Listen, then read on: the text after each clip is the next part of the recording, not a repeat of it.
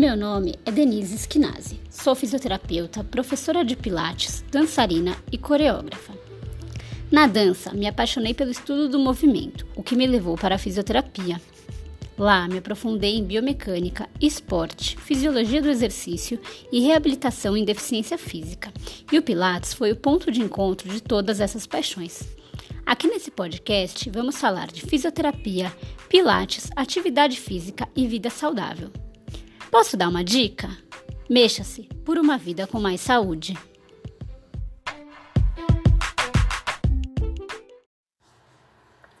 Quando você pensa em diabetes, quais são as primeiras coisas que vêm à sua cabeça? Bom, provavelmente aquele teste de furar o dedo, o controle da glicemia por meio de uma alimentação com menos açúcar, mais exercícios físicos, talvez uso de insulina. Todo mundo pensa nos efeitos sistêmicos dessa doença e como isso pode afetar, por exemplo, o coração, o sistema sanguíneo. Mas você sabia que uma diabetes mal controlada pode afetar, inclusive, o funcionamento dos seus pés?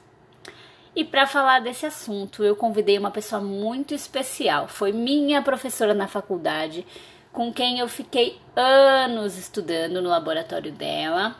Eu estudei no LabInf, que é o Laboratório de Biomecânica do Movimento e Postura Humana lá na USP, fiz minha iniciação científica lá, o meu TCC, publiquei artigo com ela porque ela é muito incrível.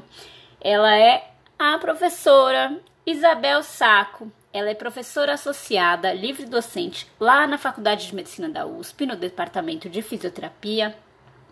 Ela é pesquisadora do CNPq, inclusive foi homenageada como uma das 22 jovens mulheres pesquisadoras com menos de 40 anos, por conta da sua carreira acadêmica incrível, com reconhecimento nacional e internacional. Ela também coordena o programa de pós-graduação em Ciências de Reabilitação da USP.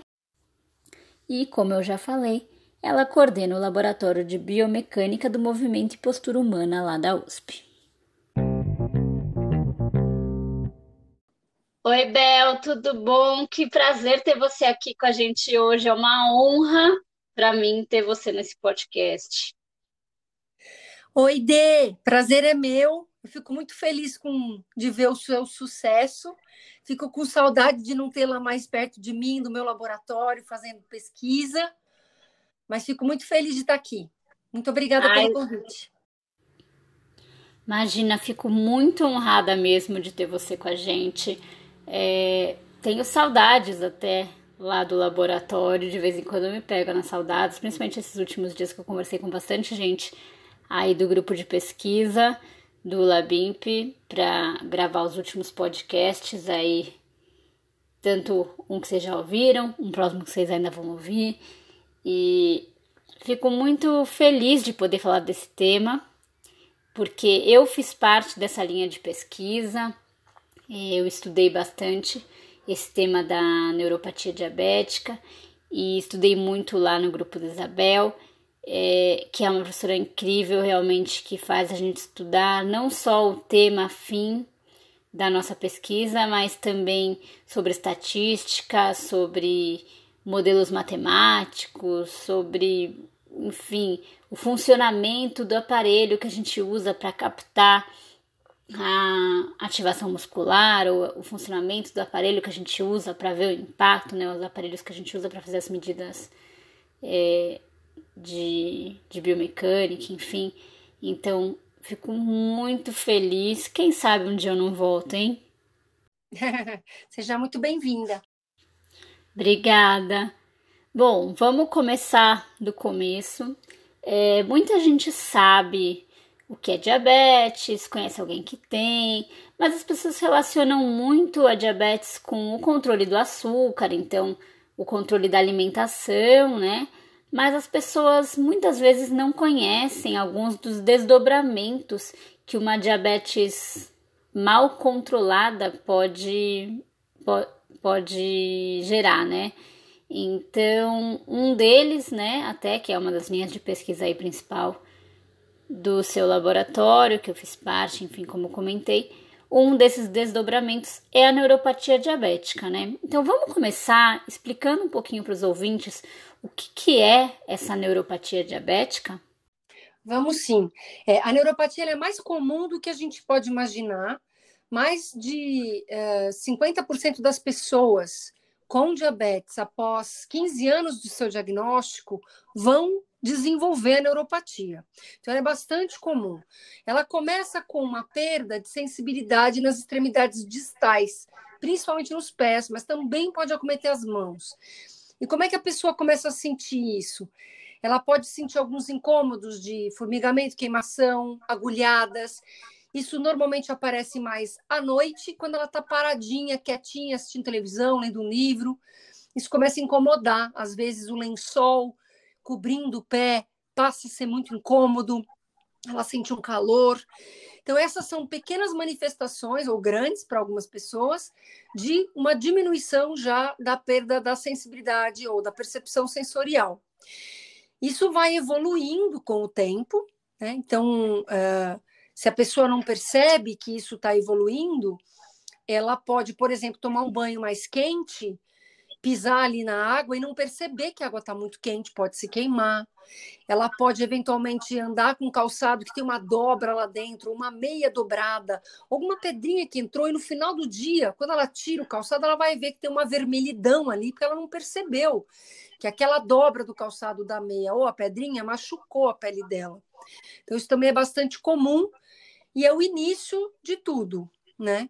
Essa, essa neuropatia ela vai evoluindo, né? ela vai progredindo é, uma segunda manifestação que não necessariamente ela acontece depois da sensorial, isso é uma das coisas que a gente descobriu no laboratório, inclusive você fez parte dessa pesquisa, é que em algumas pessoas, eu nem diria que em poucas, em muitas, as manifestações ou as alterações de movimento, de força, de amplitude, é, motoras, né, alterações motoras, elas podem até anteceder essas alterações sensoriais. É que as pessoas conseguem perceber melhor quando começa esse formigamento, essa queimação, a perda de sensibilidade, ela é mais notável. Então, pode ser que as pessoas achem que a motora, as alterações motoras venham depois, mas não. A gente descobriu em algumas pesquisas no nosso laboratório que as alterações musculares elas acontecem até mesmo uh, antes das sensoriais e um pouquinho depois do diagnóstico da própria diabetes. Olha só que importante isso, né? Que, que a Bel falou. Ela deu aí uma série de dicas, né? No fim, é, que, de coisas que você, se você tem diabetes, coisas que você pode prestar atenção, ou se você conhece alguém que tem diabetes, falar isso para essa pessoa, para ela ficar ligada nesses detalhes, por exemplo, de olhar se tem uma vermelhidão, né, no pé, se a pessoa já está sentindo alguma coisa ali um pouco esquisita, uma coceirinha, um formigamento, já prestar atenção, vai que é uma neuropatia que está se instalando, né? enfim, ficar ligado nessas dicas, examinar, dar uma boa olhada nos pés, porque se a sensibilidade começar a falhar, a gente às vezes demora mesmo para perceber, né? E dependendo do caso, pode acabar até é, se machucando por conta disso. Então, é bem importante a gente ter isso em mente e, e prestar atenção nessas coisas, né? E aí, nesse caso, se você sentir realmente que tem alguma coisa diferente, voltar para o seu médico, né? Para a pessoa que te que te atende, né, por seu endócrino, enfim, para ele ver e olhar esse esse seu pé e ver se pode ser uma neuropatia, né? Então preste atenção, fique ligado nesses, é, nesses sinais e qualquer coisa procura seu médico, né? É importante. As alterações que eu estava começando, motoras, elas vão levar a esse pé, essa extremidade distal, a ter uma série de alterações estruturais, né? E daí? E daí que se a gente começa, por exemplo, a perder força muscular, o músculo perde força, o músculo perde atrofia, ele perde célula, é, ele perde proteína, então ele vai ficando mais fraco, mais magrinho. Aquele pé começa a ficar um pouquinho mais deformado. Então a gente começa a ver os dedinhos levantarem, eles não apoiam mais no chão, ficam como se fossem dedos em garra. A gente tem o dedão também começa a desviar um pouquinho, ele não fica mais reto, ele desvia para fora. Então a gente começa a ter algumas alterações nos dedos que deixam aquele pé com uma áreas mais expostas. E se a gente tem uma área menor encostando no chão enquanto eu ando, aumenta a pressão desse pé, aumenta o estresse mecânico desse pé. E esse aumento de pressão no pé, cronicamente, né, os vários passos que eu dou por dia, aumentando essa pressão e pressão mecânica, né, não pressão arterial. Isso vai levar, pode levar a uma, a uma formação de um calo, porque a resposta da nossa pele ao aumento de estresse mecânico é a formação de calo, qualquer pessoa. Na pessoa com diabetes, essa formação de calo é mais comum. Ela é uma resposta mais exacerbada. Se esse calo continua sendo macerado, massacrado, batido ali naquele estresse mecânico, ele pode formar uma lesão, que é a tal da úlcera do pé diabético. E essa úlcera, uma vez instalada, ela demora, vai demorar para cicatrizar, primeiro porque é no pé. O pé a gente não para de andar, o pé está coberto com sapato. Então demora até você parar, perceber e tal. É, depois, a gente tem algumas alterações na pessoa com diabetes, o sistema imunológico. Então, tem algumas células que cicatrizam o tecido que tem uma, uma, uma atividade diminuída. Então, a cicatrização é mais demorada. E aí a gente vai ter uma condição muito ruim, que é a formação de uma úlcera, que vai demorar para cicatrizar, pode infeccionar, essa infecção pode invadir tecidos por dentro do pé, chegar no osso, e a gente chegar até a fazer amputações, né, que é a parte mais trágica dessa doença. É isso, né? Muita gente não sabe, né, qual é a relação de amputação. Muita gente sabe que diabéticos é, podem evoluir para uma amputação, mas não entende por quê. É essa explicação que você deu agora, né? E essa úlcera do diabético é uma úlcera chata de tratar. A gente consegue sim tratar na físio, né? Mas ela é chata, é um tratamento demorado. Então, se a gente consegue não chegar nisso, é o ideal, né? Prevenir isso é muito importante, né? É, exatamente. Mas, mas a físio acho que tem recursos, é, esses é, termofoto, que são muito importantes para a cicatrização mas tem uma série de cuidados que, que, que, que tem que ser feitos, enfim. Então, a gente, a gente viu que se o pé perde força, ele pode alterar a sua estrutura. Então, a gente tem que prevenir que a gente não perca força. E a fisioterapia é um excelente recurso para manter e preservar essa capacidade residual das pessoas. Uma segunda coisa que acontece na neuropatia motora é a perda de mobilidade. Então, as articulações elas ficam mais rígidas. Então, por que isso? Porque altera o tecido mesmo, né? altera o colágeno que as pessoas conhecem. Então, se eu altero esse tecido, aquela articulação, e o pé tem 33 articulações. Então, a gente vai, se a gente perde esse tecido, essa capacidade flexível do tecido, a articulação fica mais rígida, não move como deveria, e, de novo, aquele pé fica mais duro, mais rígido, sujeito a mais pressões mecânicas. E a mais chance de formar calos, é, machucar, rachar e, eventualmente, chegar numa úlcera, né? Então, a gente também tem que prevenir essa perda de mobilidade que é muito comum na neuropatia. Então, muito, muitas vezes a gente fica. Começou a perder sensibilidade? põe o pé dentro de um calçado super protegido, rígido, duro, e a gente esquece que se a gente faz isso, a gente permite ou facilita que mais músculos sejam atrofiados, percam força, percam trofismo, percam massa, que mais articulações percam mobilidade. Então, quando a gente atende, conversa ou tá, tem contato com uma pessoa com diabetes, a primeira coisa que você tem que fazer é você vai ter que mexer esse pé. tem que preservar a saúde desse pé a todo custo, para evitar chegar lá na frente com essas consequências da neuropatia. É, isso é muito importante. Eu até gravei né, um podcast com, com o Ulisses, né, que fez o, o doutorado aí no Labimp também com você, é, falando sobre a importância do exercício para os pés, no caso para corredores, né, mas assim, independente de corredor ou neuropata, acho que a questão é que é muito importante que as pessoas vejam e entendam o pé como algo possível de se mexer, de se fortalecer, porque as pessoas têm a ideia de que o pé é uma coisa muito engessada ali, né? Então, teve algum problema no pé, eu vou procurar um tênis especial, uma palmilha super, não sei o que. Mas na verdade, esse pé ele precisa ser trabalhado, né? É, exatamente.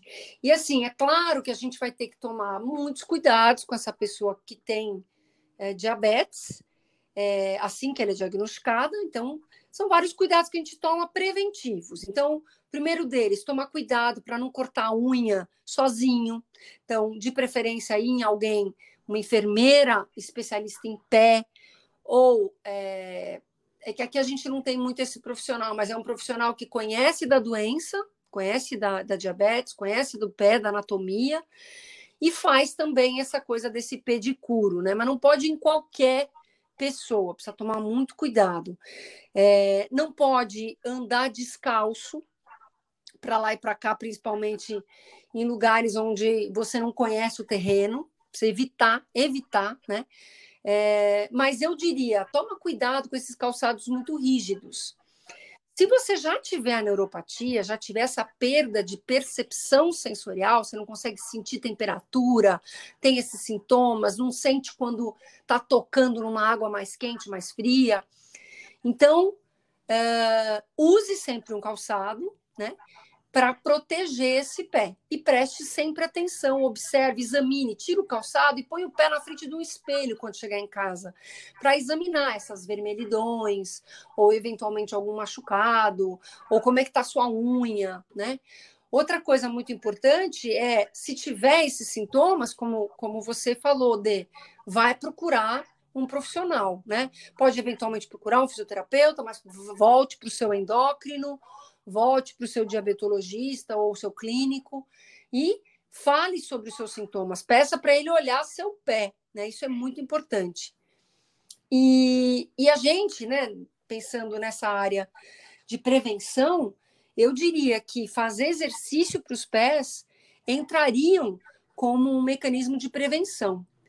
O curioso de é que o ano passado saíram os novos guidelines, que são diretrizes mundiais de como cuidar do pé diabético. E essas diretrizes, elas vão desde como você tem que se prevenir até como você tem que tratar uma úlcera, a infecção de uma úlcera. Então, é de A a Z. E dentro da, do capítulo de prevenção, pela primeira vez em mais de 20 anos que esses, essas diretrizes saem, a, entrou a fisioterapia. Entrou Olha os exercícios para os pés. Então, hoje, a gente pode dizer de boca cheia que precisa fazer exercício para os pés como uma forma de prevenir estas úlceras. Então, acho, acho, acho que foi isso um, um ponto muito importante para a fisioterapia, foi um ganho muito grande, eu acho. E para as pessoas com diabetes, né? Com certeza, né? Falando ainda sobre esse assunto de exercício para o pé, é, vamos falar um pouquinho desse, desses exercícios. Você tem até um software, né, que vocês desenvolveram, é só pede, né? Exatamente. O software a gente construiu, né, com uma equipe incrível lá da, lá da USP também, com a Jane, com a Cris. É, esse software chama Soped. S de sapo, O de ovo, P de pé, E de pé e D de diabético. Soped.com.br. O Soped, ele conseguiu trazer uma autonomia para essas pessoas com diabetes que numa fisioterapia convencional a gente não teria. Com o Soped, As pessoas elas entram, se cadastram com um e-mail, depois elas vão fazer uma avaliação um pouquinho sobre os sintomas da neuropatia, a qualidade dos pés, da saúde dos pés. Tem algumas imagens em 3D que eles conseguem rodar o pé para poder identificar onde tem calo, onde tem rachadura, onde tem eventualmente uma lesão. Se tiver qualquer lesão aberta, o software não permite que o usuário vá para frente. Se o, pé, se o pé estiver íntegro e, e, e, e, essa avaliação que for feita de sintomatologia, de, de qualidade de vida, de histórico de quedas, estiver tudo ok, o programa abre o treinamento. Esse treinamento ele é composto por oito exercícios por dia e esses exercícios eles são ilustrados por vídeo, por áudio, então quem não enxerga também consegue entender o que, que tem que fazer no exercício, e uma descrição por escrito. Então as pessoas conseguem acompanhar e durante o vídeo ela vai fazendo junto com o vídeo. Depois de ter feito o primeiro exercício, a pessoa dá uma nota de 1 a 10 em termos de dificuldade e cansaço. Dependendo da nota, o próximo exercício vai ser mais difícil, vai ser parecido com esse ou vai ser mais fácil. Então, assim, o software ele programa a progressão do treinamento, a progressão da terapia, de acordo com cada pessoa. Não é um treinamento geral para qualquer pessoa que entra. Recomenda-se que a gente faça de duas a três vezes por semana esses exercícios. E uma sessão, ela dura mais ou menos de 15 a 20 minutos. Então é o tempo que você tem aí. Chegou em casa, tomou banho, jantou, sentar ali no sofá, ou para assistir uma televisão, para ler um livro, ou para conversar com a sua família. Para, liga o software, esse aplicativo, e começa a fazer os exercícios, a sua sessão do dia. Esse aplicativo ele pode ser baixado nas versões de Android. Ainda a gente ainda não tem a versão Apple, a versão para iPhone, mas a versão para qualquer celular é, com sistema operacional Android é só você baixar na Google Play. É, na, desculpa, na Play Store. É, e no seu computador ou mesmo no seu celular, no caso de iPhone, você pode usar o seu browser. Então, o Google Chrome ou o Firefox, é só você, o Safari, você entra lá, entra lá www.soped.com.br e você pode começar a sua sessão. Esse programa de exercícios, além dele te dar autonomia, você não precisar de um fisioterapeuta junto com você, ele ainda a gente gamificou, a gente tornou esse treinamento um jogo. Então, como os jogos que a gente joga de videogame, ele também tem alguns aspectos que te fazem ficar motivados para fazer esse exercício. Então, conforme você vai avançando no, no programa, você ganha moedas, Dependendo da quantidade de moedas que você adquirir, você pode ganhar uma medalha. Dependendo da quantidade de medalhas que você adquirir, você avança para um troféu. E dependendo do número de troféus, você vai progredindo do uh, inexperiente ou do iniciante para o mais experiente, para o jogador master, né? Então a gente procurou também diversificar. Além disso, no próprio software, vocês podem ter uma opção de informações sobre a doença, tem um mapa do corpo humano que é só você clicar e ali vai te explicar as eventuais complicações que a doença pode trazer eh, ao longo dos anos. A gente também tem lá dicas de especialista, tem também o contato com a gente, onde você pode tirar dúvidas. E, e, e, o legal também é que você também pode interagir com outros usuários do jogo, com outros usuários do software, para eventualmente trocar alguma dica. Normalmente o, o, o, início do programa ele não exige nenhum tipo de instrumento, equipamento, é só você com você mesmo, o software e o seu pé. Mas mais para frente ele vai evoluindo, a gente vai precisar de, por exemplo, uma bolinha, aquelas bolinhas com cravo, ou uma bolinha lisa, uma bolinha de tênis, ou uma bolinha de borracha. É, um elastiquinho de cabelo que você vai amarrar no meio dos dedos, ou aquela espuminha de manicure, ou uma toalha, um lápis, um algodão, é, uma faixa elástica. A gente vai sugerindo equipamentos. É, se você fizer parte da nossa avaliação, pesquisa aqui na Universidade de São Paulo, a gente te dá um kit, uma sacolinha com todos esses equipamentos que você vai precisar para fazer esse treinamento. Mas é isso, eu espero que vocês gostem dessa, dessa intervenção que a gente fez, que vai gerar mais autonomia, independência e ela é divertida. Olha só que legal, gente, esse software então, né? Só pede.com.br. Ele te dá interação, ele te dá progressão, ele é bem completo, né? Assim você consegue saber então o que fazer, quanto fazer, né? Dosar esse exercício, ele regula para você se você tá indo bem, se você não tá, se você precisa fazer mais, se você vai regredir ou progredir nos exercícios. Muito legal, muito interessante. E dá para qualquer pessoa usar esse software. Ele tem essa parte introdutória que é muito importante da autoavaliação das pessoas que têm diabetes. Mas qualquer outra pessoa pode usar esse, esse software para fazer exercícios para os pés. E a gente de, a gente tem ainda estudos sendo conduzidos no laboratório. Até quem tiver interesse, não sei se eu posso deixar aqui o contato. Claro. Porque hoje a gente tem fisioterapia sendo feita tanto presencial quanto por meio do software, quanto por meio de uma cartilha que também tem exercícios. E a gente é, gostaria de atender mais pessoas com diabetes. Então, se, se você estiver ouvindo e tiver interesse em ser tratado na USP pela equipe de fisioterapia de lá, equipe de pesquisa da, do departamento de fisioterapia, é, podia entrar em contato com a gente. Eu posso uh, deixar um, um não sei, um celular? É, o que, que, que, você, que, que você acha? Pode deixar o contato que você achar melhor, celular, e-mail, o que você achar melhor, eu coloco na descrição aqui do, do episódio para quem quiser entrar em contato. Esses dois meios de contato, se você tiver interesse em participar, em ser avaliado, ver como é que está seu pé, entre em contato com a gente. Ótimo. E por isso que é tão importante também apoiar a pesquisa, né? A gente sabe que pesquisa no Brasil é um negócio complicado. É, isso, aliás, traz ainda mais mérito porque vocês fazem aí no laboratório, porque a gente sabe que pesquisa no Brasil não é simples de fazer, não tem aquele incentivo, né, que deveria, que poderia ter.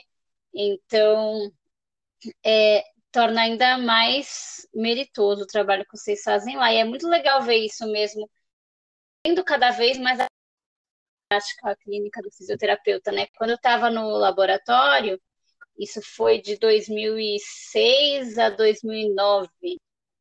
E a gente estava estudando ainda os quais eram as alterações, né? Então, no meu estudo, por exemplo, a gente fez eletromiografia, que é um aparelho que vê basicamente como que o músculo está sendo ativado, ele vê a ativação muscular, e a gente fazia eletromiografia de vários músculos da perna, nos diabéticos com neuropatia, né? E quando eles subiam escadas, também tinha outra pessoa vendo quando eles desciam escada, quando eles caminhavam, né? Tinha gente vendo os ângulos ali das articulações, e a gente estava descobrindo ali o que que tinha de diferente no diabético neuropata, onde que estava o atraso, então a gente viu que o músculo da panturrilha atrasava para ativar, e hoje em dia esses estudos foram evoluindo, chegaram aí no tratamento, né? Já descobriram várias alterações, chegou no que a gente pode fazer para tratar, transformou no software, levou isso para a população em geral, então é, é muito legal de ver que essa pesquisa foi caminhando para chegar no fim dela, né? Exatamente, é isso, foi exatamente esse o caminho que a gente fez.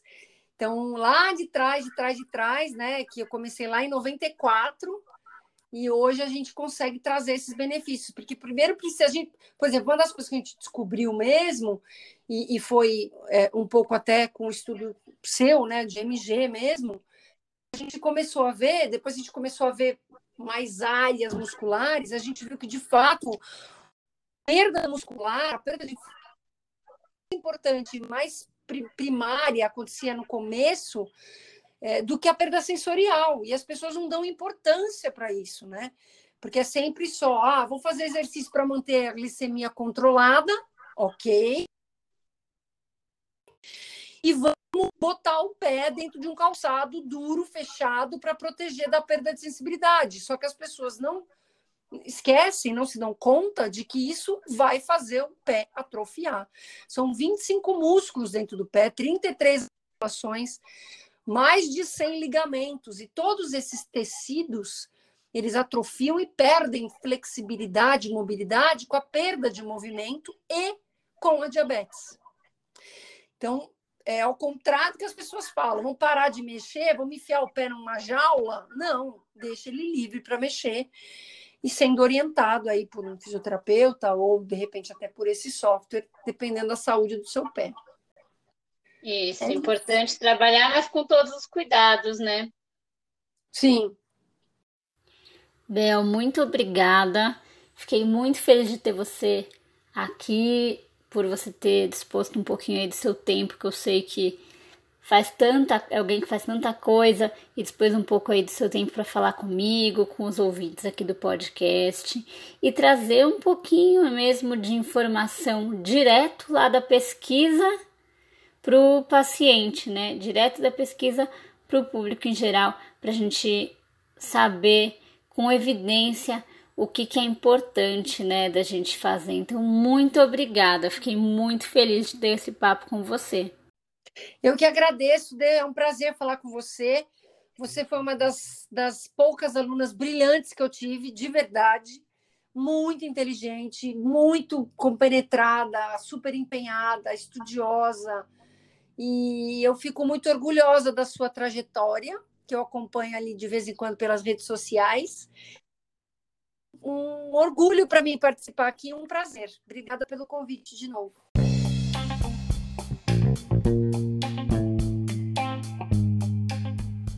Bom, todos esses contatos da Isabel, tanto o software, o contato para quem quer ser voluntário e ser atendido lá na USP pelos fisioterapeutas, vou deixar tudo isso na descrição desse episódio. E na descrição do nosso podcast vai ter lá um post sobre esse tema, sobre pé diabético.